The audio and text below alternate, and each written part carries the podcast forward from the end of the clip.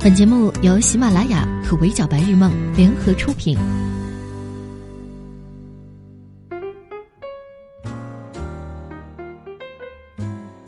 Hello，各位小耳朵们，你们好，欢迎收听 Madam 神侃娱乐圈，我是 Madam 莫咪。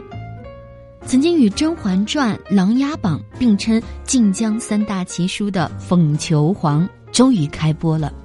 于震依旧不走寻常路。从选角到造型，都让不少人惊掉了下巴。为了一睹传说当中的缝纫机发型，Madam 去追了前四集，竟然被剧情吸引了。凤求凰的故事呢，发生在魏晋南北朝时期。当时南朝宋孝帝的长子刘子业当政，昏庸无度，性情乖戾。咱们的女主山阴公主刘楚玉就是这位昏君的姐姐。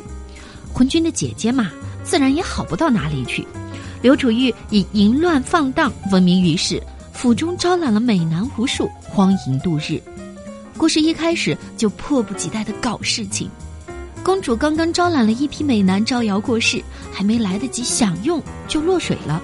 然后水下就上演了一出偷梁换柱，浮上来的这个是和公主相貌一致的天机阁杀手朱雀。这个以假乱真的朱雀，身负推翻刘子业残暴政权的使命。不过，他的第一道关卡就是瞒过公主身边的人，以免身份被识破。首先，朱雀担心自己的字迹与原公主有别会被识破，就假装不小心划伤手臂，让人代笔。其次，府中的男宠众多，朱雀就以落水伤到头颅记不清楚为借口，挨个查阅底细。第三。为了骗过公主身边最亲近也最细心的容止，朱雀还专门下了个套。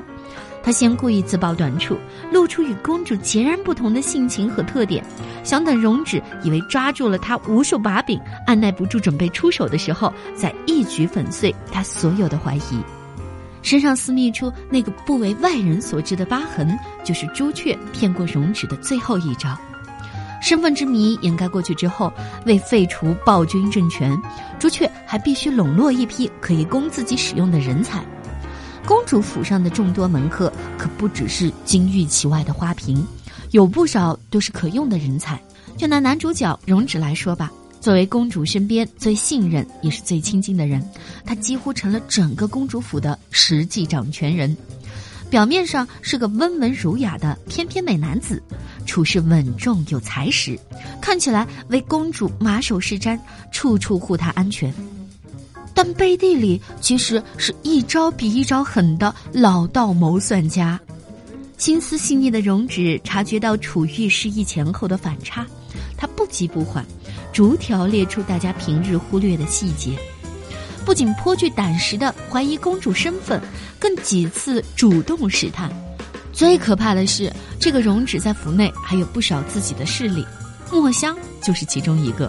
虽然墨香平常看起来只会和绿鲤鱼柳色争宠，把自己打扮的像个红鲤鱼一样，贝里却暗怀心思，频频试探朱雀，还有意接近公主侍女，不知道接下来会搞出什么幺蛾子。容止看起来并不好收服，朱雀只好敬而远之，逐渐削弱他的权力。好在他现在已经收入了一个人才，七步成诗的桓远。说起来，这个桓远的身份也非常复杂，又是前朝余孽，又是被真正的公主所救，原本还打算刺杀公主。好在如今的朱雀并不是当初的草包公主，利用刺杀事件巧妙的收服本有谋反之心的桓远。即使对方几欲置自己于死地，悬崖断壁，命悬一线。朱雀也并未松开还远的手。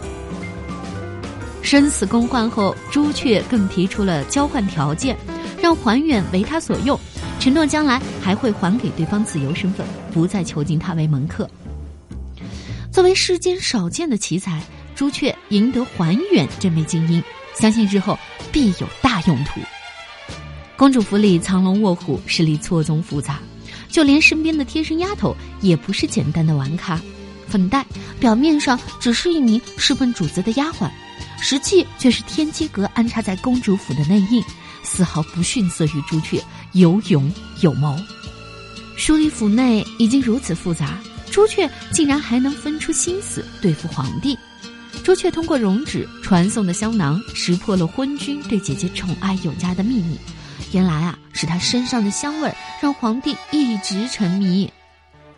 抓到了掌握君王的重要线索，接下来的计划也就更好达成了。当然了，说好了是一代古风言情经典，高智商 CP 发起糖来也一样不手软，一拉一扯，眉眼流转的皆是暧昧，悲悲亲亲这种高甜画面也是必不可少。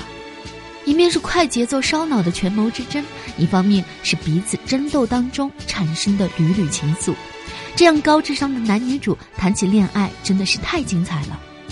好看的古装言情剧就应该如此。男女主角双双颜值在线的同时，智商也必须全面跟上，斗智斗勇，在你来我往当中逐渐暗生情愫。看够了脑袋空空的傻白甜谈恋爱，这样的快节奏烧脑的谋权之争真的是太好看了。现在剧集才刚刚开始，目前的线索大多都还是铺垫，而各方势力错综交织的公主府不过是整场争斗的冰山一角。接下来的剧情就会越来越好看。荣止的真正面目到底是什么？朱雀又如何步步为营，达成目标的呢？拭目以待。好的，以上就是本期麦 m 神看娱乐圈的全部内容了。我是麦 m 莫咪，拜拜。